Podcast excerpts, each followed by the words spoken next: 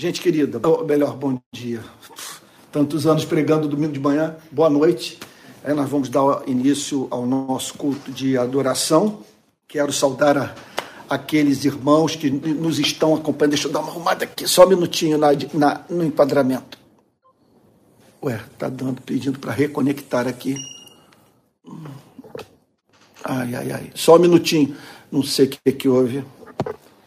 Essa coisa tem que ter alguém para programar, porque vai. Eu, eu, conectei agora com o YouTube e, e caiu. E de, caiu a, a, a transmissão. Reconectar de novo no YouTube. É. Não, aqui. O YouTube está indo bem. Pessoal de casa, mil perdões aí, vão precisar de, da paciência, porque caiu aqui a transmissão do, do Facebook. Não, tá no 2G aqui.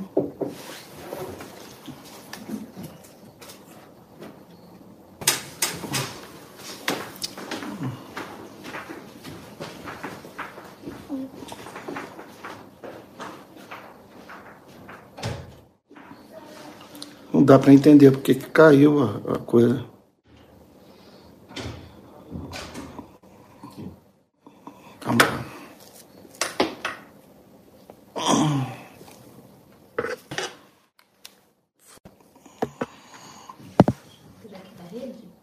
Eu não sei, tomara que não seja problema na rede. É, não sei o que, que houve. Bom, vamos lá, voltei pro. Voltei pro Facebook. Espero que não atrapalhe. Gente, peço perdão vocês que estão nos acompanhando pelo YouTube, porque caiu a conexão do, do Facebook. Bom, vamos dar início ao nosso culto de adoração. Eu vou pedir que todos abram a Bíblia. Aqui, olha só, nesse salmo maravilhoso. Salmo 95, Salmo de número 95. Então diz assim: Venham, cantemos ao Senhor com júbilo, Cele celebremos o rochedo da nossa salvação.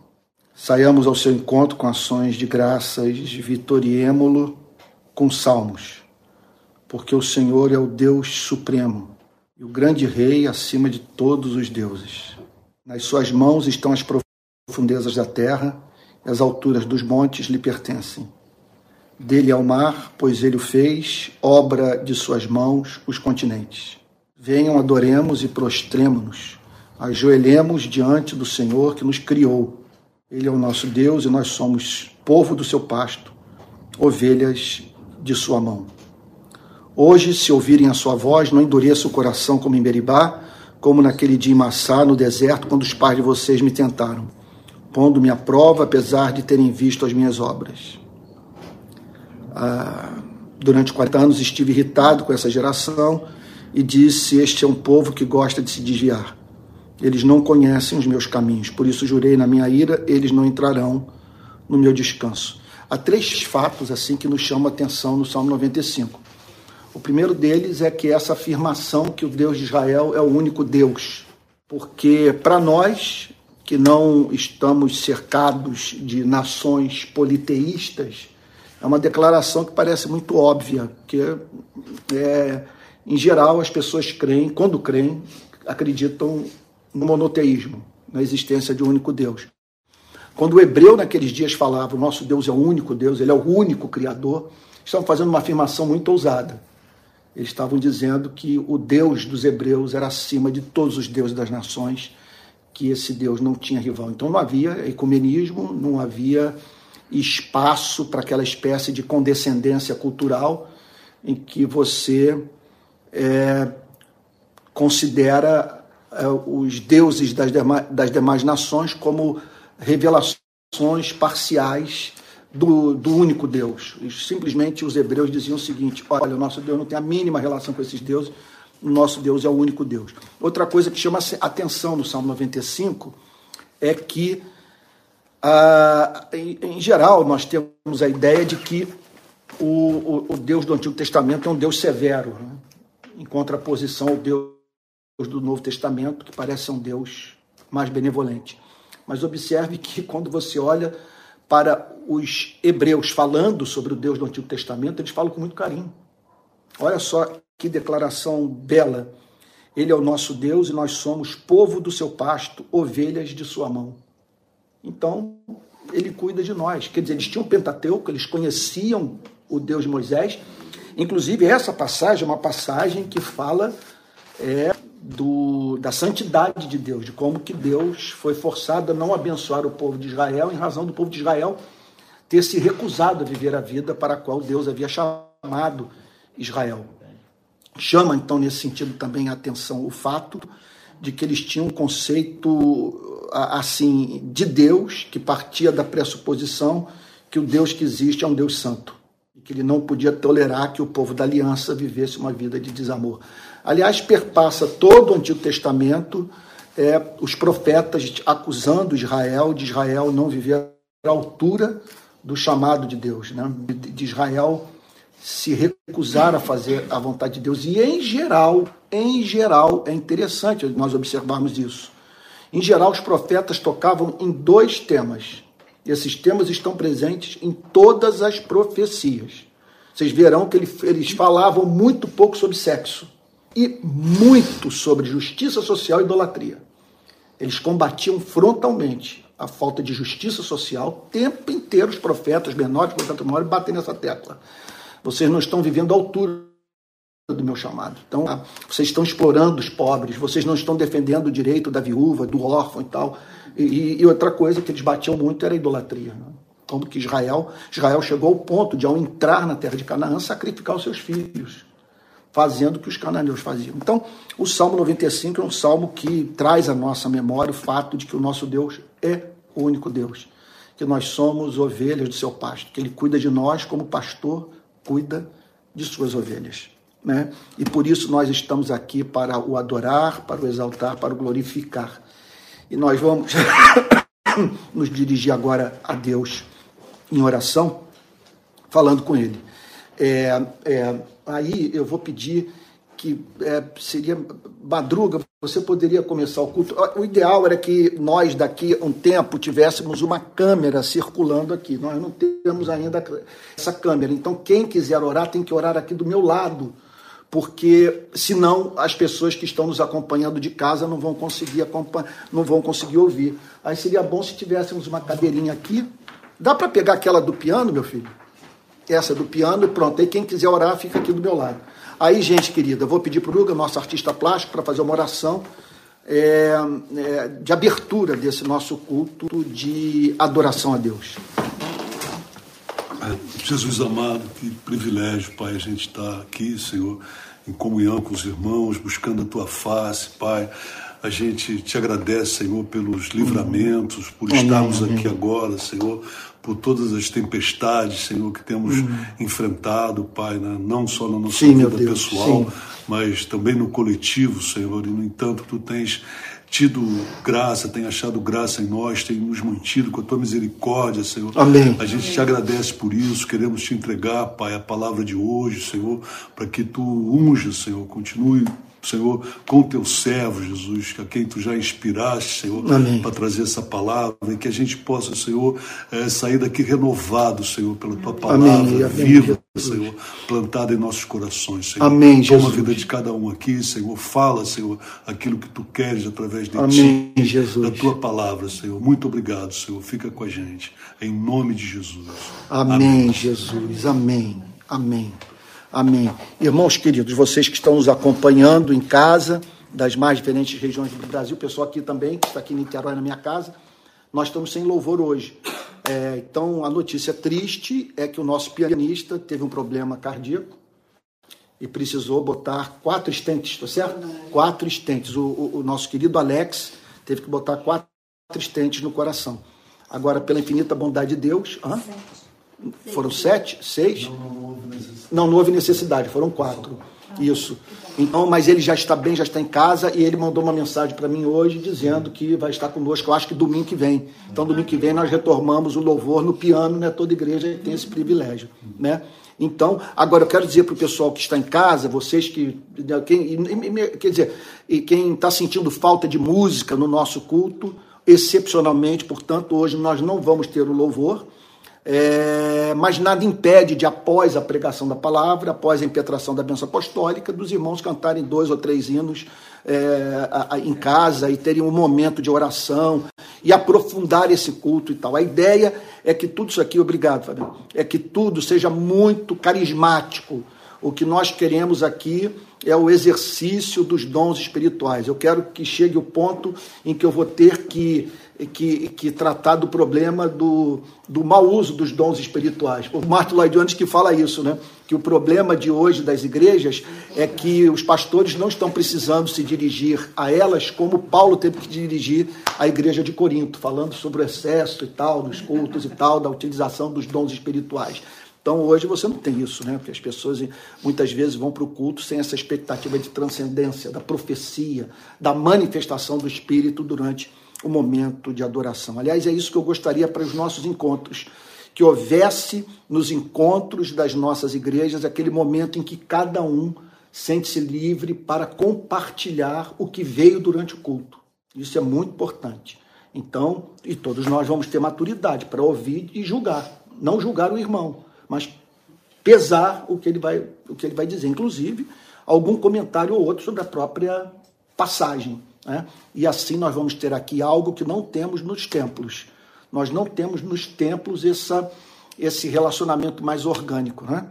Bom, gente, é, eu havia assumido compromisso, e vou levar até o fim, de, pela manhã, análise dos milagres de Jesus. À noite, análise das metáforas e parábolas de Jesus. Nós vamos ver todos os milagres, nós vamos ver todas as metáforas e parábolas de Cristo. Na ordem do, da, de Mateus, então vocês estão vendo que eu estou passando um pente fino no Evangelho de Mateus. Depois nós vamos fazer o mesmo em Marcos, o mesmo em Lucas e, por fim, o mesmo em João. Então, seguindo a ordem, eh, eu me deparei aqui com uma metáfora que quase passou. Então, foi é, por conta desse cuidado de não deixar nada passar em branco que eu consegui eu não passei por alto uma das mais importantes metáforas de Cristo, que se encontra em Mateus, capítulo 10, Mateus, capítulo 10, versículo 34. Todos estão lembrados que no domingo passado o texto foi: Eis que eu, eu, que eu os envio como ovelhas para o meio de lobos. Estão lembrados? Foi o texto do domingo passado. Se vocês forem na sequência aqui, é, perceberão que a próxima metáfora é que aparece no final do capítulo 10 que é essa que, que, que, que está registrada nesse capítulo do verso 34. Então, quer dizer, do verso 34 até o versículo 38. Quer dizer, nem todos os versos são metafóricos, mas há, um, há, uma, há uma linguagem metafórica aqui que é central para a compreensão de, dessa passagem.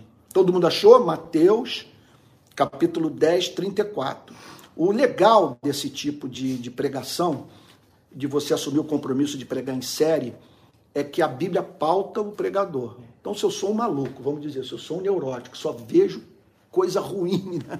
só não consigo tirar na Bíblia nada de proveitoso. Só, quer dizer, eu leio a Bíblia contra mim, sabe? Quer dizer, eu, eu sou uma pessoa tão infeliz que eu não consigo extrair nada de bom das Sagradas Escrituras e o Deus da Bíblia acaba sendo um Deus é, é, é, contrário à minha felicidade. Mas quando você prega assim, você é pautado pela Bíblia. Ao ser pautado pela Bíblia, você é forçado a pregar sobre tudo. Né? E tanto aquelas passagens que confrontam como as que consolam. Então, nós vamos ter essa experiência aqui todo domingo. É a experiência que me acompanha há 40 anos, na verdade, pregando positivamente e você chega no domingo, tem domingo que eu que tem, tem dia de, que durante a semana eu olho para o texto e digo, ai meu Deus, vou ter que levar isso para o púlpito. Como é que eu vou traduzir isso? Né? Como, é que eu, como, é, como falar isso e no domingo seguinte ter alguém ainda na igreja para me ouvir? Então, é, mas isso é de, de fundamental valor, porque nessas, nessas pregações você se depara com Jesus leão, com Jesus cordeiro, com os dois lados do ministério de Jesus, da pregação de Jesus. Então vamos lá. E hoje nós não vamos ter uma experiência fácil, tá bom? Ou preparando a todos, porque é, é, também tem isso. Eu, eu, acho que o pregador, por uma questão de integridade intelectual, ele não pode se manter focado no número de pessoas frequentando a igreja. Ele não pode pensar em dízimo, não pode que pensar na verdade. E se, se a verdade se lhe afigurar como uma verdade que vai esvaziar a igreja, o que, ele vai fazer? Ele vai pregar acreditando que os eleitos vão decodificar a mensagem, eles vão entender e não vão se afastar. Sabe? Agora, quem não quer nada com Cristo, aí é isso mesmo, vão dizer, não, é duro esse discurso, é, nós vemos isso nos evangelhos, né? O Senhor Jesus vê as pessoas se afastando por causa da sua pregação. Quando ele começou a falar sobre comer a carne dele, beber do seu sangue, as pessoas se afastaram e ele vira-se para Pedro e diz: E quanto a vocês? Né? Também vão querer se afastar, vão querer. E quanto a vós outros também quereis retirar-vos, na velha tradução? É, aí Pedro toma a palavra e diz: Para quem iremos? Tu tens as palavras de vida eterna, e nós temos crido e conhecido que tu és o Santo de Deus. Coisa linda, né? Então vamos lá, Mateus, capítulo 10, versículo 34. É, que Deus lhes dê graça para ouvirem o que Jesus quer comunicar nessa passagem. Não é fácil. Nós não vamos ter uma experiência tranquila hoje à noite, mas a gente está aqui para isso. Né? E se você. E, deixa eu também é, falar, falar mais uma coisa. Na minha experiência de 40 anos lidando com igreja, trabalhando igreja, gente, num domingo, aqui é diferente, que nós estamos entre amigos, nós somos muito amigos. Nós nos amamos muito, a gente nem vê defeito né, um do outro, né? tanto carinho que temos um pelo outro, é família aqui. Né? Mas eu posso dizer para vocês que no domingo, é, conhecendo a igreja, você sabe que está ali ao mesmo tempo diante de pessoas que estão precisando de consolação e pessoas que estão precisando ser muito confrontadas. Esse, para mim, se alguém me perguntasse, é, as dificuldades maiores do ministério pastoral, para mim, a maior, uma das maiores, é top, vamos dizer, top five, é o auditório ser misto. De você ter o sujeito estar tá enfrentando o maior problema na vida, precisando de consolação, ao lado do canalha, que não vale nada. Nada, nada, nada. E você fala, meu Deus, como lidar com essa dupla realidade? É. Então, a, pregação em série, a pregação expositiva, ela, ela ajuda o pregador nesse sentido, porque né, ele, ele não é forçado nem a só pregar para o que está precisando de consolação e só escolher textos assim, como também por conta, vamos assim dizer, da canalha, ele só bater na igreja. Então, é, vamos lá. Uf, finalmente, Jesus começa por dizer: Não pense que eu vim trazer paz à terra. Pronto. Parece. Olha, eu vou falar uma coisa aqui, mas eu acho que aqui ninguém vai se escandalizar, né? Isso aqui parece um versículo bolsonarista. Né? Não pense, não pensem que eu vim trazer paz à terra. Está o bolsonarista agora sim, ó. Aleluia! Então é muito importante que a gente veja as declarações, veja só, de acordo com o seu contexto. Né? De acordo com o seu contexto, tanto o contexto é, antecedente, quanto o contexto subsequente, e bem como o contexto mais amplo da Bíblia. Essa é a regra número um da interpretação bíblica das igrejas reformadas, na verdade, das igrejas protestantes. É você nunca fazer uma interpretação de um versículo que represente uma violência contra as demais passagens da Bíblia. Você não pode interpretar a Bíblia de uma maneira que, ao ler uma outra passagem, você seja levado a dizer: não, o que eu estou dizendo aqui simplesmente refuta o que eu estou dizendo nessa outra passagem. Não, eu tenho que encontrar uma harmonia, porque o leitor da Bíblia tem que partir da pressuposição que a Bíblia tem um único autor. E esse autor é o Espírito Santo, ele não pode, ele não é espírito de contradição. Então, é, não pensem que eu vim trazer paz à terra. Está querendo dizer o quê? Está querendo dizer que quem tiver um encontro com Cristo vai viver perturbado? Não, não está dizendo isso. Está querendo dizer que Jesus veio para jogar os seres humanos contra os seres humanos? Que, quer dizer, ele veio para fomentar conflitos é, étnicos, por exemplo, conflitos religiosos, culturais, filosóficos e tal? Está dizendo isso? O texto, portanto, está dizendo que é da vontade de Cristo que a sua igreja esteja armada? que ela avance com pistola na cintura para se defender dos seus malfeitores. O que, que o Senhor Jesus quer dizer com não pensem que eu vim trazer paz à terra? Vamos lá. Bom, primeira coisa que nós temos que dizer é que há um elemento aqui negativo nessa declaração. Está dizendo que a vinda dele representaria alguma espécie de desconforto. Vocês concordam comigo? A toda uma pena que vocês que estão em casa não estão vendo. O pessoal está aqui, estamos de uma belíssima reunião hoje à noite. Veja, está dizendo, não vim trazer paz. Então, o contato comigo vai gerar alguma espécie de conflito. O, quer dizer, quem, quem ouvir a minha pregação e a acolher vai provar como consequência disso de problemas de relacionamento. Você vai ter dificuldade no seu relacionamento com algumas pessoas, porque você vai passar a viver uma espécie de vida que vai contrariar os interesses daqueles com quem você se relaciona. Eu não vim trazer paz à terra. Eu não vim trazer paz, mas espada.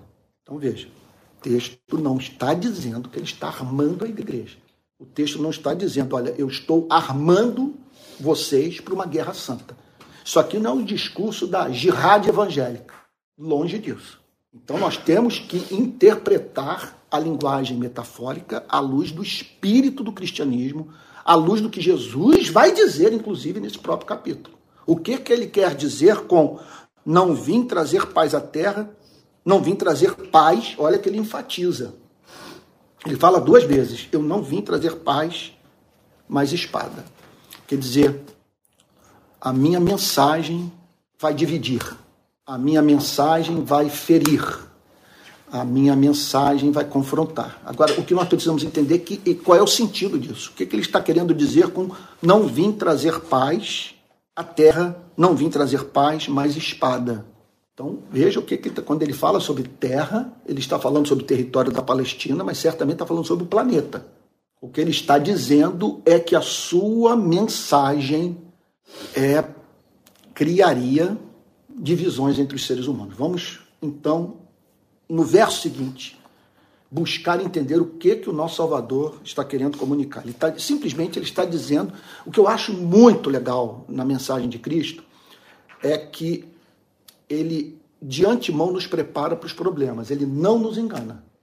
Vocês viram semana passada: eis que eu vos envio como ovelhas para o meio de lobos.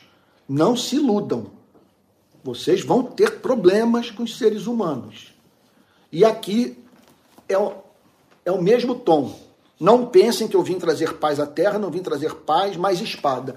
O que ele está dizendo é o seguinte: não pensem que pelo fato de vocês me conhecerem, viverem uma vida de amor, se tornarem mais justos, pessoas de oração, misericordiosas, pelo fato de vocês fazerem o bem, que vocês terão o amor de todos.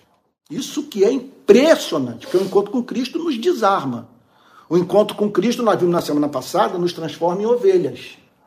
E o que ele está dizendo é o seguinte: não pense que o fato de você ser transformado em ovelha, de você se tornar uma pessoa doce, misericordiosa, perdoadora, que isso vai poupá-lo de conflitos nos seus relacionamentos aí interpessoais. Bom, vamos tentar entender o que, que Jesus está querendo falar. Pois vim causar divisão. Aí já começa, já começa a clarear. Ele não está falando sobre belicismo. Ele não está falando sobre uma igreja armada, ele não está falando sobre guerra santa. Agora nós entendemos o sentido de não vir trazer paz e sim espada. Ele está usando a metáfora da espada como uma metáfora alusiva à divisão na sociedade e o pior, na família que o evangelho causaria. Eu não vim trazer paz, eu vim trazer espada, porque vim causar divisão entre o homem e seu pai. Olha só, eu vim causar divisão. A minha mensagem vai separar pessoas. É inevitável. Vamos tentar entender. Vamos tentar entender. Vamos. O segredo da leitura das Sagradas Escrituras é você fazer perguntas ao texto. Por que, que ele está dizendo isso? Onde que ele quer chegar? O que, que ele está querendo ensinar? É, é, é, qual o seu objetivo com essa declaração? É óbvio que ele não veio jogar ser humano contra ser humano também é líquido e certo que ele veio para nos ensinar a amar. Quem tem contato com ele se torna ovelha. Agora, o que nós não podemos perder de vista é o fato de que a vinda de Cristo significa a presença da luz do mundo nesse planeta. Jesus é a encarnação da verdade, a manifestação suprema do amor. Quem tem contato com ele passa a amar a verdade. Passa a amar, amar, passa a desejar reproduzir o caráter dele. Aí que está o problema. O problema não é que a mensagem de Cristo seja uma mensagem intolerante. Não há nada na fé cristã. O, o, é bem verdade que o cristianismo ele é radical. Ele diz que Jesus Cristo é o caminho, a verdade e a vida. Mas eu diria o seguinte, que é uma, eu, eu diria que é um, é um, é um radicalismo que consegue conviver com as diferenças. O cristão é simplesmente alguém que vai dizer: não, não abro mão de declarar que a verdade é uma só, que há um único Deus. E que esse Deus se revelou através de Jesus Cristo. E que duas religiões, por motivos lógicos, que ensinam coisas completamente diferentes, podem ambas estar erradas, mas jamais certas ao mesmo tempo. Isso é ilógico. Então, os cristãos são chamados por Cristo a pensar, e a pensar de uma forma lógica. Agora, ficarem do lado da revelação. A revelação é intransigente. A revelação não é ecumênica. A revelação diz que Jesus é o caminho, que ele é a imagem do Deus invisível, que a, que a verdade, portanto, se manifestou em Cristo. Ao mesmo tempo que nós observamos é que Cristo nos chama para, apesar disso, a lidar com misericórdia com os que pensam diferente. Não há uma só sugestão na mensagem de Cristo para nós implantarmos o reino dos céus à força, para fazermos com que pessoas se convertam a fórceps, ou criarmos uma espécie de teocracia evangélica. Não há sugestão nisso. Os cristãos são chamados para amar os seus inimigos. Amar os seus inimigos. Então, o que Jesus está falando nessa passagem, sem a mínima dúvida, é que essa mensagem, sendo compreendida e encarnada no mundo caído, vai gerar oposição daqueles que não passaram por essa experiência redentora. Olha o que, é que ele diz: Eu vim causar divisão entre o homem e o seu pai. Ele, ele está falando de alguma coisa que atingiria até mesmo as famílias. Bom, vamos pensar em algumas possibilidades, alguns exemplos. São muito claros. Vamos dizer que você perceba que tem dentro de casa um pai que pratica ato de violência contra sua mãe. Você é cristão, você se converteu. Você vai ter um problema com seu pai. Vamos dizer que você teve encontro com Cristo numa sociedade profundamente machista. Você vai ter um problema com seu pai. Eu hoje, quando olho para trás, eu penso que eu não toleraria o que eu vi meu pai fazer dentro de casa com a minha mãe, com o entendimento que eu tenho hoje da vida por conta do contato com o Evangelho. Tenho dor no coração de me lembrar e arrependimento das cenas de nós irmos para a praia e minha mãe ficar dentro de casa para cozinhar. E por quê? Porque eu nasci nessa cultura. Eu nasci nesse mundo. Eu não tinha outras referências. O Evangelho abre. Então, é, eu estou dando um exemplo. Significa o seguinte: que você vai passar a ter problemas com a cultura do seu país. E uma cultura dentro da qual seu pai, sua mãe podem estar imersos. Vamos pensar no outro exemplo. Outro exemplo é o, é o mais é o clássico, que o seu pai é adepto de uma religião e você tem um encontro com Cristo. Naqueles dias, sem a mínima dúvida, a primeira coisa que veio à cabeça dos discípulos foi o fato deles afirmarem que Jesus era o Messias. Deles, portanto, passarem a proclamar uma verdade que desconstruía o judaísmo então, dos discípulos se associarem a alguém que era considerado um marginal, alguém que era considerado um desviante, um falso profeta. Jesus certamente está pensando nisso. Eu diria até o seguinte, que isso é, é prioritário no pensamento dele. Então, vocês vão se converter e essa, e essa conversão será interpretada pelos seus pais como uma deserção. Esse é o sentido de não vir, não vir trazer paz, mas sim espada. Então, eu vim causar, causar divisão entre o homem e o seu pai. É, eu, eu, me lembro no Senegal, quando fui participar daquele, daquela ação para a soltura do missionário José Dilson, é, que, que e lá então tomei conhecimento do motivo da prisão do José Dilson. Ele pegou um menino que morava na rua, em Dakar, chamou o menino para morar com ele. Nesse processo, o menino se converteu. Aí um dia o pai reencontra o menino e chama o menino para fazer uma oração, pai muçulmano. E o menino falou: Papai, eu não vou fazer essa oração porque eu me tornei cristão. Só que o pai era motorista de uma autoridade pública senegalesa. E esse foi o motivo principal da prisão do José Dilson. Então, esse é um exemplo contemporâneo do que Jesus está dizendo. Você imagine, por exemplo, ser cristão na Alemanha de Hitler, ser cristão nos países da cortina de ferro, na União Soviética stalinista, stalinista.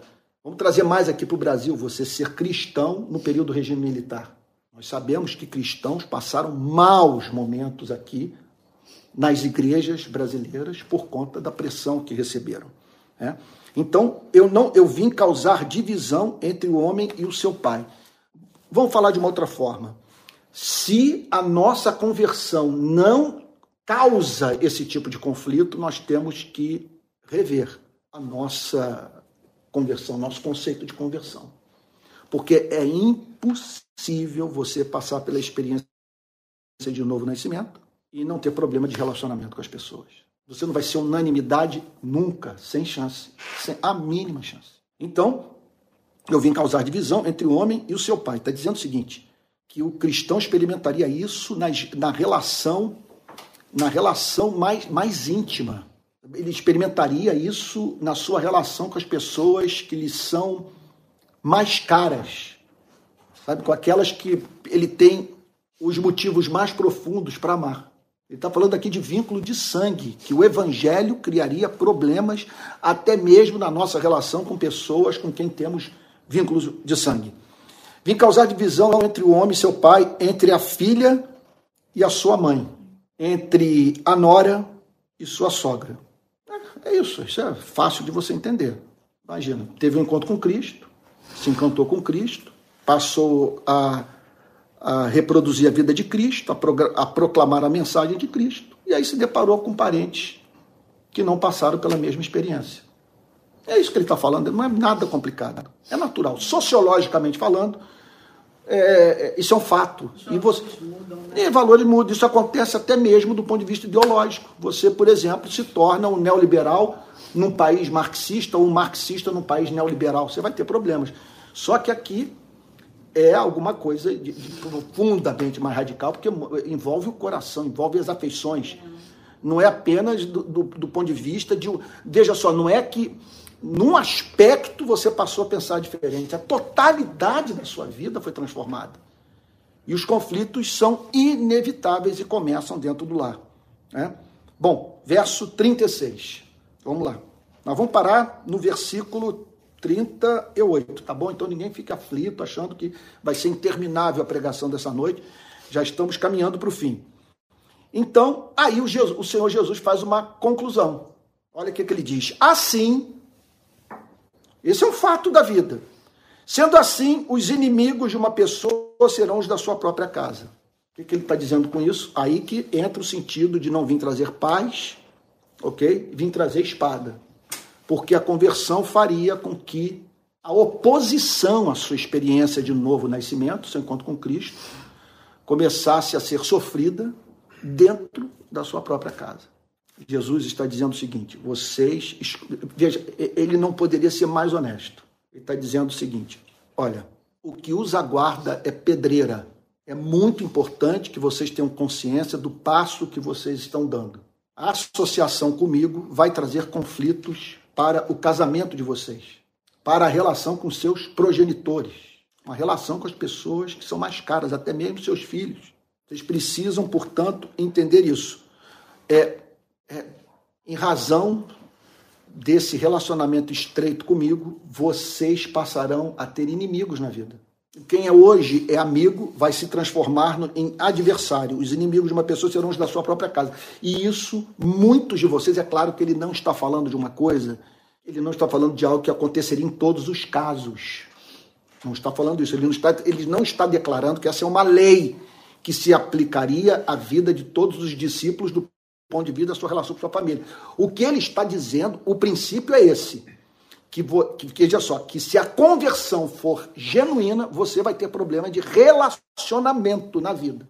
E que, veja só, seria uma mudança tão radical, uma mudança tão radical, que as pessoas com as quais você tem mais intimidade não tolerariam esse seu envolvimento com Cristo e com os valores de Cristo. Você vai ter inimigo dentro, dentro da sua própria casa. Então, os inimigos de uma pessoa serão os da sua própria casa. Então, vamos lá. Aqui está a informação passada. A conversão vai trazer problemas para vocês. Vocês vão sofrer. Vocês. É, nesse caso do Senegal, o José Dilson me falou que quando o menino, que quando o menino se recusou a fazer oração, ele ouvia a voz da mãe lá de dentro gritando para que ele fosse morto. Vocês teriam uma ideia do que, que né? Falou de uma criança. Então, os inimigos de uma pessoa serão os da sua própria casa. Deixa eu fazer uma aplicação mais ampla aqui. Olha, eu não, jamais eu vou, me entender, eu vou entender como que um cristão que se relaciona com progressistas, ele tem a adesão de todos os progressistas. Eu nunca vou entender um cristão que no seu relacionamento com os conservadores não vai ter problema com os conservadores. Não tem jeito. Eu não consigo imaginar um cristão que no seu relacionamento com qualquer ideologia política não tenha problema com a ideologia e com os seus proponentes. Jesus está estabelecendo aqui um princípio. Agora vamos lá, para o verso 37. Aí, o golpe de misericórdia. Por isso que eu disse que hoje nós não teríamos uma experiência fácil. Então ele está apresentando um fato. Nós seríamos provados da forma mais severa. Isso poderia representar fim de casamento, fim de noivado, é, fim de relações é, profissionais, de, de, de, relações trabalhistas, fim de amizades, é, racha no seio da família. Jesus diz: esse, esse é o fato. E aí então no verso 37, ele apresenta uma injunção, quer dizer, apresenta uma norma, apresenta um princípio. Que isso aqui só vale para os cristãos. Os não cristãos não são chamados para se preocupar com isso. Quem ama o seu pai ou sua mãe mais do que a mim não é digno de mim. Ele está dizendo o que, o que, ele está falando. Olha, o que os aguarda é, são conflitos de relacionamento. E vocês serão muito provados porque perderão amizades que são caras e vocês se sentirão tentados a se adaptarem. Vocês se sentirão movidos a fazerem concessões. A grande tentação da vida de vocês será a de negociarem a sua identidade cristã a fim de serem acolhidos por todos. E aí o Senhor Jesus levanta o princípio do princípio. Meu Deus do céu. Agora eu quero que vocês entendam que nessa pressão que vão receber, nas perdas sucessivas de relacionamentos que lhes são caros, vocês serão tentados a negociar em princípios. Agora eu quero que vocês saibam que quem ama seu pai ou sua mãe mais do que a mim não é digno de mim. Veja, ele está indo do extremo. Na verdade, há um princípio geral do qual o amor pelo pai e pela mãe né, faz, veja, a Úrsula está entendendo, né? Faz, que faz parte. Qual é o princípio geral? Vamos lá? Qual é o princípio geral? Olha, olha o que, que ele está dizendo. É claro que ele não está aplicando isso apenas a relacionamento com pai e mãe. Olha lá. Quem ama o seu pai e sua mãe mais do que a mim não é digno de mim. Quem ama o seu pai e sua mãe mais do que a mim não é digno de mim. Ele está falando exclusivamente de pai e mãe? Não. Então qual é o princípio que está por cima dessa aplicação? O princípio é que eu não posso ter amor maior na minha vida.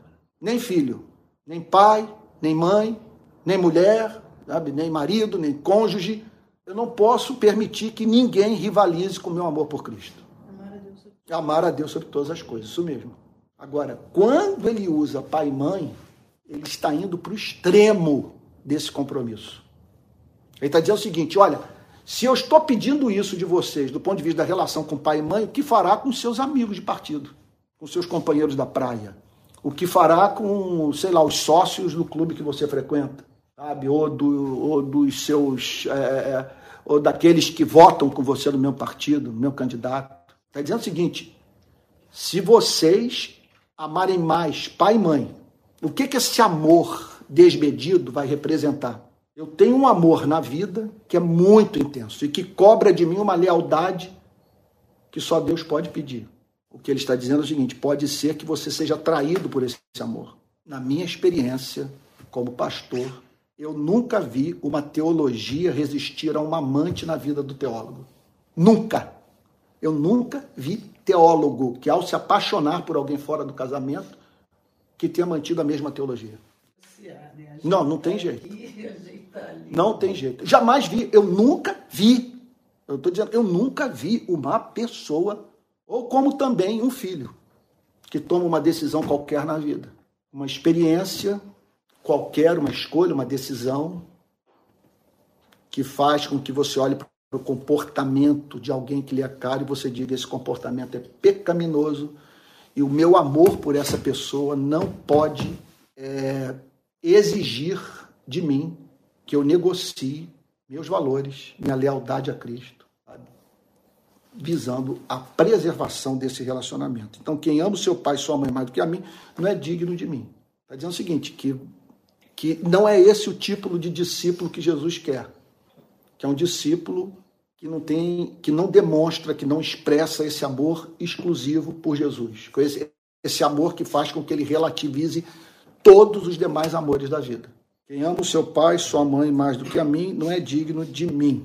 Falando de pai e mãe. Né? O que fará de seguidor de rede social? Para mim, nada mais triste do que houve de 2018 para cá na nossa nação do que o fato de que quando pastores, influenciadores evangélicos, escritores, é, congressistas, cantores, quando viram para onde o país estava caminhando, quando testemunharam a aliança que foi feita do evangelho com o bolsonarismo, optaram pelo silêncio para não perderem seguidores, para não perderem dinheiro, para não deixarem de ser convidados para falar em congresso. Olha, vou usar o português popular, o português da rua. Não há mínima dúvida que grana esteve por trás de muito comportamento nesses dias. Vocês vejam, por exemplo, por exemplo, o presidente da República essa semana chamou um ministro do Supremo Tribunal Federal de vagabundo. Literalmente, ele falou, ele é um vagabundo. Se eu estou associado ao presidente da República, meu ministério está associado a ele, eu tomo consciência de uma declaração como essa, eu tenho que deixar pública a minha, a minha posição. Um presidente cristão não pode lidar assim com uma autoridade pública. Não pode. E muito menos reclamar quando ele recebe o mesmo tratamento por parte de outras pessoas. E muitos se silenciam, porque quando você olha para a estatística, quando você descobre que o grande suporte que ele está recebendo hoje é dos evangélicos, quer dizer, na verdade, ele ainda tem chance de ir para o segundo turno por causa dos evangélicos. E quando você sabe que uma declaração sua vai fazer com que você veja o número de seguidores despencar, eu, eu acredito que esse princípio dessa passagem se aplica nesse caso, de você amar mais essas pessoas do que a Cristo. Eu vivi isso. Eu vivi isso de 2018 para cá. Perdi muitos amigos. Pessoas passaram a me odiar. Eu falei, mas não há quem me segure. Não há quem me segure. Eu me lembro de um amigo meu que ele disse: Antônio, você está muito pilhado. Não estou pilhado. Eu virei um homem bomba. Eu virei um homem bomba. Ora, meu nome está associado ao nome de Cristo. Está correndo pelo país a notícia de que o candidato de Cristo é o atual presidente, é, é, quer dizer, é o candidato Jair Bolsonaro, atual agora, atual presidente da República. Isso é falado em nome de Cristo, é falado em nome da, da igreja a qual eu pertenço. Então vocês querem que eu fique calado? Vocês querem que eu, eu, eu, que eu, que eu vocês querem que eu dê a oportunidade das pessoas dizerem que o meu silêncio denota minha aprovação? Vocês estão loucos? E que falta de zelo é esse de vocês, que, que, que são capazes de banalizar dessa maneira a sua própria fé? Isso é vergonhoso. Isso é vergonhoso. Pessoas defendem suas ideologias políticas com mais paixão. Não seriam capazes de permitir que suas convicções é, políticas fossem ultrajadas do jeito que a nossa fé está sendo ultrajada. Então ele diz: quem ama seu pai ou sua mãe, quem ama sua denominação, quem ama sua igreja, quem ama sua igreja, sim. Nós precisamos entender que há momentos da história que temos que ficar do lado do evangelho contra a igreja e que ficar do lado do evangelho significa destruir a igreja. E nós devemos assim fazer, porque sem evangelho, nós, se sem fidelidade ao evangelho, nós não temos nem evangelho e não temos igreja. Isso é muito. Se você fica do lado da igreja e permite que o evangelho seja corrompido, no final você não tem nem igreja e não tem evangelho. Você tem uma quimera. Então, quem ama o seu pai ou sua mãe mais do que a mim não é digno de mim. Isso, isso tem uma aplicação para a vida da instituição religiosa. Eu olho para a instituição e digo o seguinte: não vou ficar calado. Eu vou perder a amizade toda, eu vou rachar a igreja, eu vou dividir a igreja, mas não vou permitir que o meu interesse, que os meus vínculos com essas pessoas se interponham na minha relação com o evangelho. Não vou ser estúpido, não vou ficar com o dedo em riste, não vou ficar dizendo quem é que vai para o céu, quem vai para o inferno.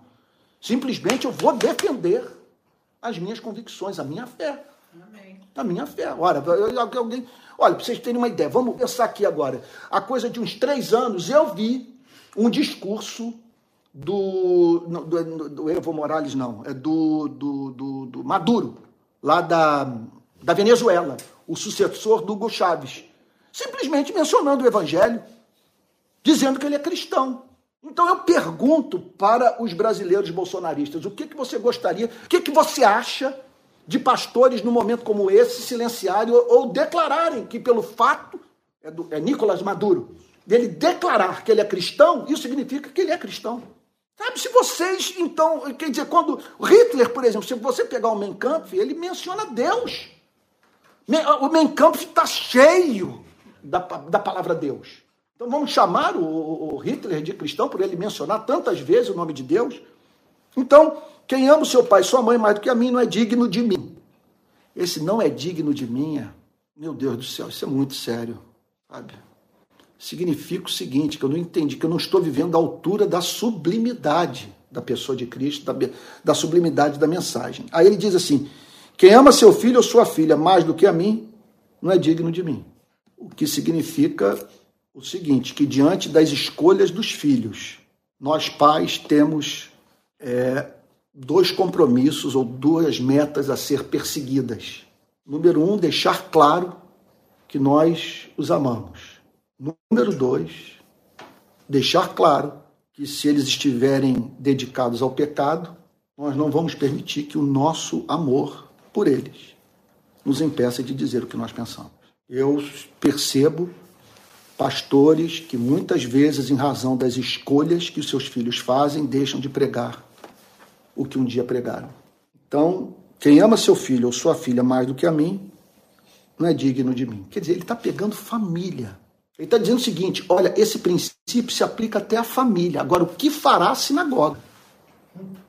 O que fará o templo? O que fala? O que fará em relação ao partido político? O que, o que fará em relação ao Estado? Vocês não podem ter uma lealdade na vida que rivalize comigo. Ah, e agora? Ele aprofunda mais ainda. Agora ele vai no nervo. Agora ele apresenta o princípio do princípio. Ele diz assim: E quem não toma a sua cruz e vem após mim não é digno de mim. Aí nós passamos a entender o significado da cruz. Quem não toma a sua cruz e vem após mim, gente, isso aí é uma linguagem que nós só estando lá para termos uma ideia da sua força. Porque ele está falando de uma linguagem de, de, um condenado, ele está falando sobre você parar em Bangu, ele está falando sobre você ir para o pau de arara, ele está falando sobre isso, ele está falando sobre você tomar o caminho deliberadamente da morte. Ele está dizendo: quem não toma a sua cruz e vem após mim não é digno de mim. Tomar a cruz e após ele. Mais adiante, os discípulos compreenderiam isso com muito mais profundidade, depois da crucificação.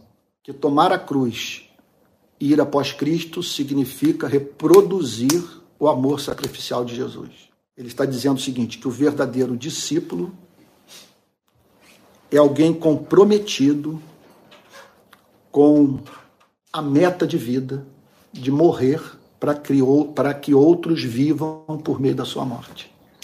É isso que ele está dizendo. Tomar a cruz. Quem não tomar a cruz, quem não toma a sua cruz e vem após mim, observe que tomar a cruz não é um sofrimento qualquer. Ele não está falando sobre um sofrimento qualquer, ele está falando sobre um sofrimento que tem relação com o ato de segui-lo. Veja, eu não estou tomando minha cruz quando eu tomo decisões na vida que não são prescritas por Cristo. Quem não toma a sua cruz e vem após mim não é digno de mim. Portanto, ele está declarando que o chamado para conversão ele pode ser sintetizado da seguinte forma: converta-se e morra. Quem não toma sua cruz e vem após mim. Ele está falando isso num contexto de relacionamentos. Tomar a cruz significa, significaria o seguinte: eu vou morrer para essa relação. Eu vou morrer para essa amizade, eu vou morrer para essa paixão, eu vou morrer para essa fantasia. Eu vou morrer. Eu vou tomar minha cruz porque é o que me cabe fazer. Diante da sublimidade de Cristo, diante da sua beleza, diante do seu amor.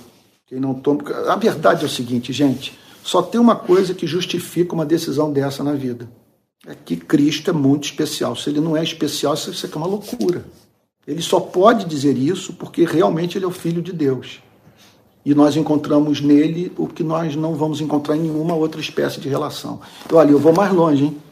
mais longe. A vida ensina que quando você idolatra uma relação, quando em nome de uma relação você relativiza o evangelho, no final a própria relação é prejudicada e, consequentemente, sua relação com Cristo.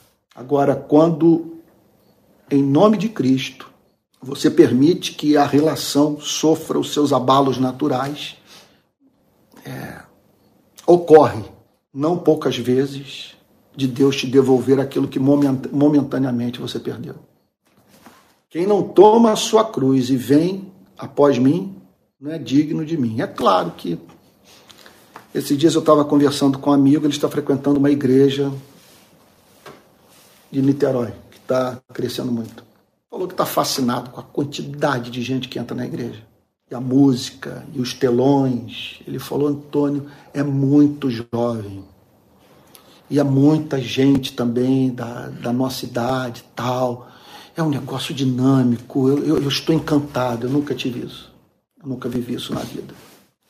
É, eu não me sinto em condição de julgá-lo, longe disso, nem tentei dissuadi-lo de continuar frequentando essa igreja. Fiquei na minha e não fiz nenhum comentário depreciativo, embora saiba que o pastor me odeia.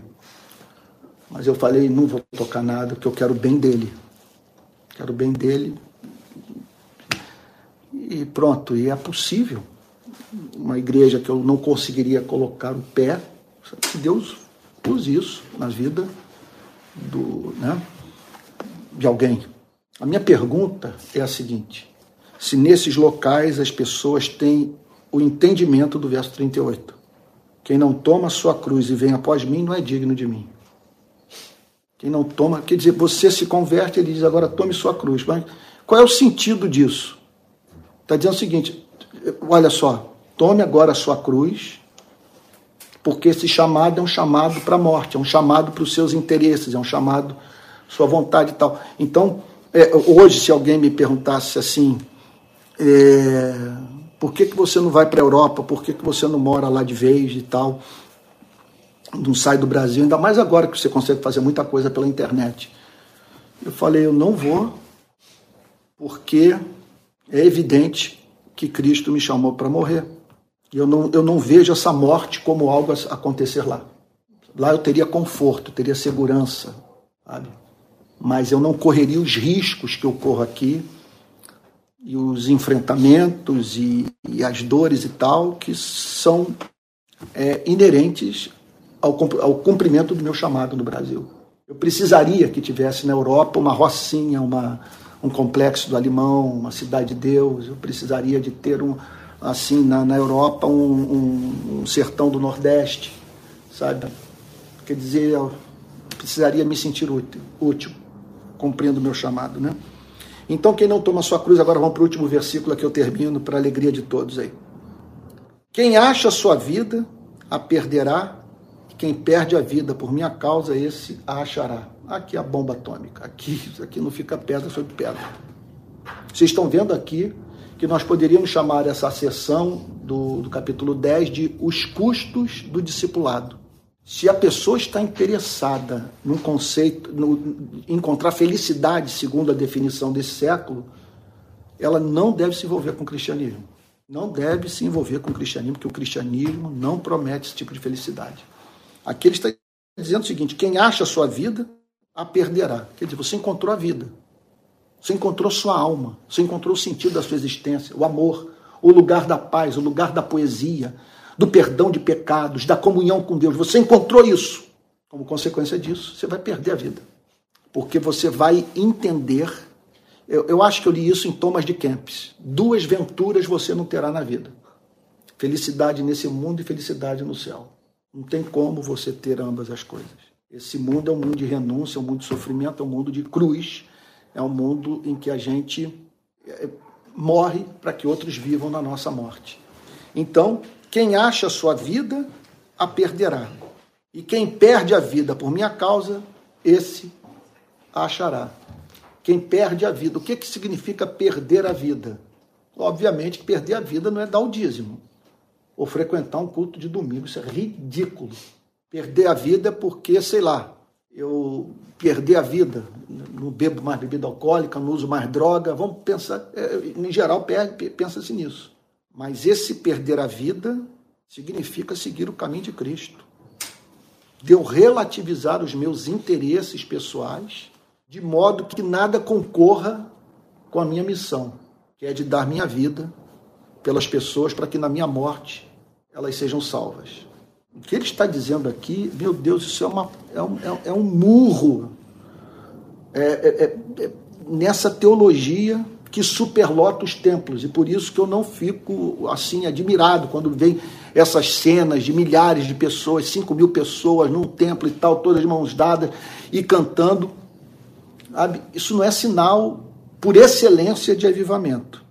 O avivamento é você ter 5, 10 mil pessoas num local, depois de dessas mesmas pessoas terem conhecido e entendido o verso 39. Quem acha a sua vida, a perderá, e quem perde a vida por minha causa, por causa de Cristo, por causa da mensagem de Cristo, por causa dos valores de Cristo, esse achará. O que significa achar a vida? Achar a vida significa você encontrar em Cristo que nenhum relacionamento é capaz de comunicar. Isso que ele está dizendo. Você perdeu o pai, perdeu a mãe, perdeu os filhos, perdeu a mulher, perdeu o marido, perdeu seus amigos. O evangelho fez sentir só. Você perdeu amizades que lhe eram caras. Mas você encontrou a vida. Você encontrou a Cristo. Você encontrou o único no universo que o ama incondicionalmente. Porque não há amor humano que resista às nossas imperfeições. Então, esse aqui é o custo do discipulado. E o que que justifica isso? Como é que você pode abraçar um chamado como esse. Vamos parar para pensar. Depois de tudo, eu estou aqui, surge o Filho de Deus na minha vida. Ele diz o seguinte: olha, as coisas, se você quiser caminhar comigo, as coisas vão ficar mais difíceis para você. Você vai ter problemas dentro de casa, vai ter problemas com seus amigos, com seu partido político, na universidade. Tá? Então, é, você vai experimentar guerra. Você vai ver a espada. Sabe?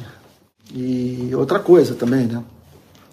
É muito importante que você entenda: se você quer me seguir, eu tenho que ser o maior amor da sua vida.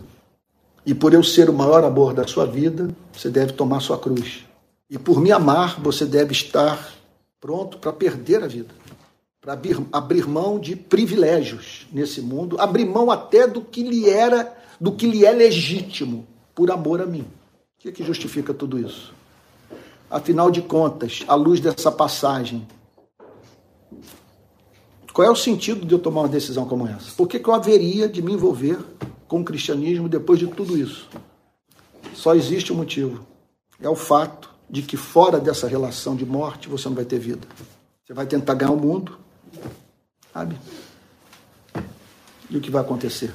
Você vai estar fielmente você vai estar fielmente se submetendo àquela voz com hálito de enxofre que diz assim: Tudo isto te darei se prostrado me adorares.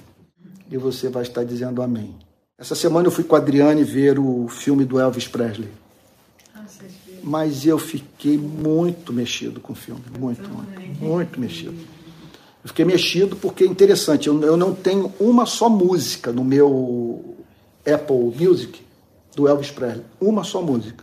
Eu nunca botei uma música do Elvis Presley assim, né, no, no rádio, no carro, ou aqui eu, eu costumo fazer isso muito nas devocionais, estou lendo a Bíblia, eu sempre ouço música. Nunca usei a música do Elvis Presley, nem sei porquê, sabe? nunca parei para pensar nisso. É, mas tem alguns fatos relacionados ao Elvis Presley que mexem comigo. O Elvis Presley é da geração da minha mãe. Elvis Presley é dois anos mais velho, foi dois anos mais velho que minha mãe. Ele nasceu em 1935, minha mãe nasceu em 1937. Minha mãe era apaixonada por Elvis Presley e toda a geração dela. Impressionante o fascínio que ele exerceu sobre aquela geração. É, eu acho o Elvis Presley insuperável em presença de palco, em voz e carisma. Negócio impressionante. O carisma do Elvis Presley. Sabe? E ele levava as pessoas à loucura, né? Loucura. Você imagine uma mulher vendo um moreno de 1,80m e tal de altura, de olhos azuis, dizendo o que ele diz na Sweet Carolina. Sabe? Não há sofrimento que resista à sua presença na minha vida. Um homem dizendo isso para uma mulher. Como que eu posso considerar uh, dor na minha vida se eu tenho você ao meu lado? É o que ele diz em Sweet Caroline. Por isso que as mulheres né, desmaiavam, porque é aquilo que um homem, eu acho que o homem gosta de ouvir isso de uma mulher e uma mulher ouvir isso de um homem. Né? Agora, ele chamou a atenção, sim, né, o fato dele ter morrido com 41 anos. Né? Morreu muito novo. E eu saí do cinema melancólico, porque a impressão que eu tive é que ele foi engolido pela cultura americana. A cultura passou o script e ele cumpriu fielmente o script. Ele foi como ovelha muda levada para o matador, só que o oposto, né? Na mensagem de Cristo. Eu fiquei muito melancólico. A tal ponto que eu não ouço Sweet Carolina, Suspicion Mind, me dá uma depressão. Eu não sei, esses dias é porque eu acabei. O que, que aconteceu? Eu voltei do filme e comecei a ver, pesquisar no YouTube Elvis Presley. Aí eu descobri a seguinte história. Inacreditável. Inacreditável. Um médico de juiz de fora, aqui em Minas Gerais, um médico fez parte da equipe que participou da necrópsia do Elvis Presley. O que, que aconteceu? Esse médico mineiro estava em Memphis fazendo uh, estágio no Hospital Batista da cidade de Memphis, para qual o Elvis Presley foi levado. E eu peguei uma entrevista dele. E ele dizendo o seguinte: naquela época eu era muito novo, eu estava estagiando nesse Hospital Batista, quando chegou a notícia que nós teríamos, que eu teria que fazer mais um trabalho durante aquele dia e tal. E a pessoa que me passou a informação dizendo o seguinte: olha, você vai ter que ficar aí para mais um. Né, não sei qual a palavra técnica que os médicos usam, né, para mais algum atendimento, alguma coisa assim, e tal, mas você não sabe o que eu aguardo. Aí ele foi lá. Era o corpo do Elvis Presley. E esse médico mineiro está vivo. Ele diz o seguinte: eu era fã dele. Eu estava aguardando o show dele em Memphis, que já estava agendado. Eu participaria do show. E eu quero dizer que na necrópsia ficou evidente para nós médicos que ele não morreu de overdose. Aí eu vou usar aqui, Manuel Ricardo, nós temos um médico aqui entre nós, então você vai entender a minha linguagem laica. Ele disse o seguinte: ficou evidente para nós que não foi overdose pelo exame de sangue, tudo. Que ele morreu por falta de ar. E por que eu digo que ele morreu por falta de ar? Entre tantos motivos, ele diz o seguinte: porque quando a pessoa morre assim, ela chega com a parte de cima azulada. E ele falou, e com a boca aberta. Aí eu falei, meu Deus, o que, é a vida? Esse homem estava se preparando para ir para um show do Elvis Presley, para assistir o Elvis Presley cantando. E ele foi o médico que participou da necrópsia do Elvis Presley ali nu diante dele, sabe? Azulado, com a boca aberta, sabe? Bom, por que, que eu estou dizendo tudo isso? Estou dizendo tudo isso porque esse mundo promete muito e não cumpre nada. Quando Jesus diz: Quem acha a sua vida perderá, quem perde a vida por minha causa, esse achará. Aí eu me lembro de uma frase de Blaise Pascal no seu livro Pensamentos. Aposte tudo em Cristo. Se ganhar, você ganhou tudo. Se perder, você não perdeu nada. É isso. Então, esse é o custo do discipulado. Não há cristianismo. Tire da cabeça a ideia de que é possível ter vida cristã sem isso aqui. Não existe vida cristã sem um elemento de morte, de renúncia. O cristianismo vai trazer sofrimento para você. Agora, qual é a promessa? A promessa é que você vai encontrar a vida. A promessa é que você vai sentir uma alegria que não é desse mundo. Sabe? E essa alegria é Cristo, que é quem mais o ama e a pessoa mais amável que você já conheceu na vida, ou que poderá conhecer. Vamos falar com Deus. Pedir para o Manuel Ricardo, você pode vir aqui. Nós estamos aqui com o meu médico querido, o doutor Manuel Ricardo, ele vai orar conosco agora, pedindo a palavra. Deus querido, muito obrigado, Senhor, porque na sua soberania tu se afeiçoou por nós, Senhor. Amém, Senhor. E queria te agradecer, Senhor, por, dentro dessa afeição, nos permitir participar do seu reino hum. e nos permitir, Senhor, que apesar dos sofrimentos que nós sabemos que nós vamos enfrentar, apesar de todas as batalhas e lutas, dissensões e brigas que nós vamos ter nesse mundo, Senhor. Sim, Senhor. Te agradecer, Senhor, pela vida que tu prometes para nós, Senhor. Amém, Senhor. A vida que tu prometes para nós, Jesus. E essa vida é mais doce de qualquer, do que qualquer coisa que nós possamos encontrar. Amém, Senhor. Obrigado. Abençoe, Senhor, a rede de pequenas igrejas, Senhor. Abençoe o pastor Antônio Carlos, Senhor. Fortalece a vida dele. Cada um que está aqui e cada um que está na sua casa agora, Senhor. Entre Amém, na vida, Senhor. mostre a sua Amém, face, Jesus. Senhor. Livra de todo mal, Senhor, e que esse trabalho aqui cresça cada vez e cada vez mais, Senhor. Muito obrigado. Senhor. Amém, Jesus. Em nome de Jesus. Amém, Jesus. Amém. Amém, Jesus. Amém. Olha, eu espero que você que está em casa esteja sentindo o que eu estou sentindo agora. Que me deu assim muito temor, sabe? Muito desejo de viver esse cristianismo real, que é o cristianismo prescrito por Cristo. Nós estamos final do nosso culto, né? e eu gostaria de dizer a todos, você que está sintonizando aqui no nosso canal pela primeira vez, que nós nos encontramos todo domingo às 10 horas da manhã e domingo às 18 horas, tá bom? E esses cultos são transmitidos sempre pelo canal de YouTube. Durante a semana tem muita produção de material. Se você me acompanhar nas redes sociais, você vai ter acesso a essas mensagens e artigos e tal, e vídeos que são gravados. Né? Eu espero de todo meu coração que a palavra de hoje tenha tocado na sua alma, tenha atingido o seu coração. Eu peço a Deus que tenha sido assim. É, olha, quero fazer alguns convites para você. O primeiro convite é para você se associar a nós é, é, é, é, participando do nosso grupo de Telegram. Nós temos um canal oficial de comunicação dentro da rede, que é o Telegram. Por que escolhemos o Telegram? Porque o Telegram nos permite botar até 220 mil pessoas, enquanto que o WhatsApp permite apenas é, 220. Então, você entrando no Telegram, você entrando no Telegram, você ali vai fazer parte do nosso grupo e nós vamos estar alimentando você ali com, com informação. Agora é importante que você saiba, nós estamos no processo de estruturação da rede de pequenas igrejas.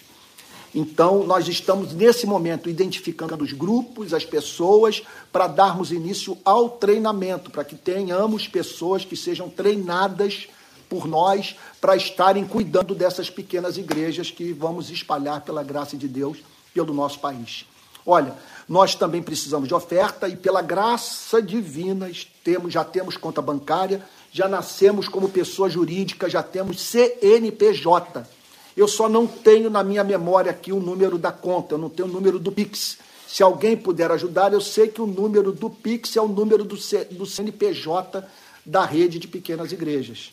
Tá bom? Então, no final do culto, após salvar essas mensagens e tal e armazená-las, eu vou botar os links com algumas informações, o endereço da, da rede de pequenas igrejas, do Telegram e tal, para você poder então é, é, estar junto. Então, é, então é isso. É, o caminho para que você faça parte da rede, nesse momento, é o Telegram.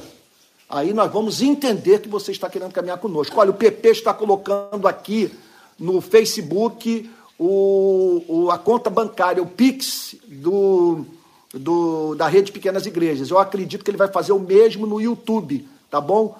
O banco, eu não sei qual é o nome do banco, mas eu sei que tá aí. O PP está botando o Pix, vai botar com o número do banco, essa coisa toda, tá bom? Para você poder fazer essa contribuição. E essa contribuição nos ajudará a organizar o movimento no nosso país.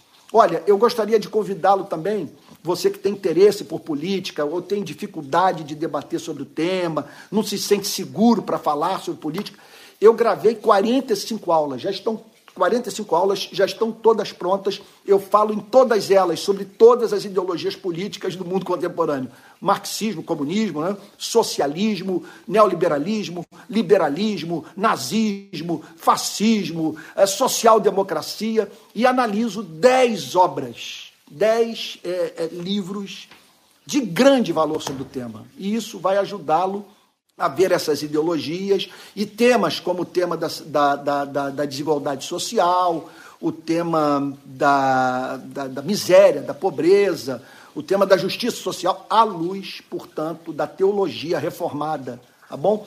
Caso você queira se matricular, vai lá no meu Instagram, tem um link lá em cima. Se você clicar ali, você vai poder se inscrever no curso sobre cristianismo e política, tá bom? Então, olha, quero pedir que você daqui a pouco veja as informações que eu vou botar no, nos comentários do Facebook e do, e do YouTube.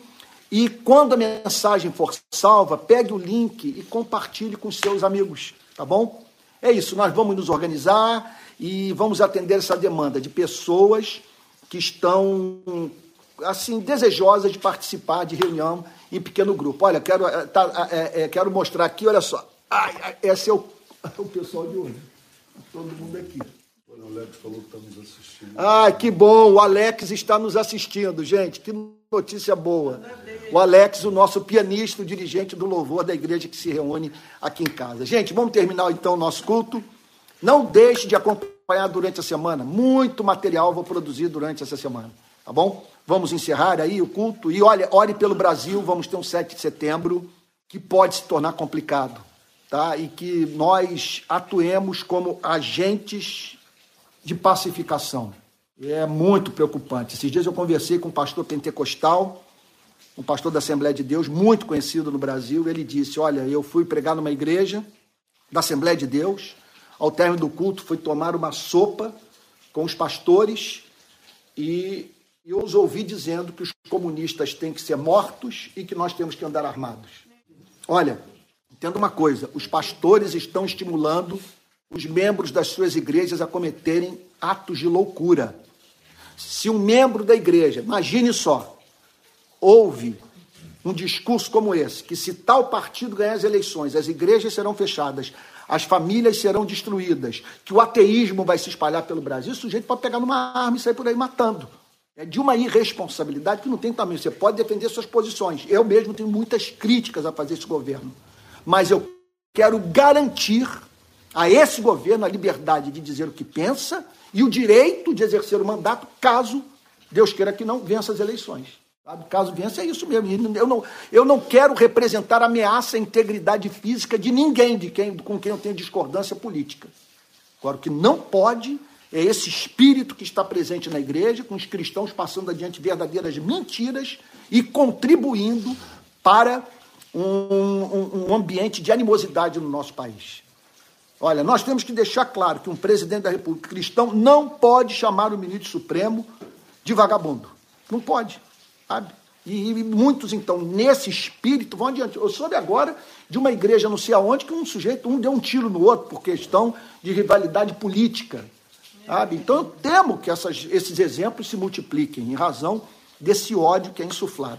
Tá bom, gente, vamos encerrar. Vamos receber a bênção apostólica. Senhor, nós te agradecemos por essa noite, pela Sua palavra tão rica. Realmente ela é o martelo que esmiuça a penha.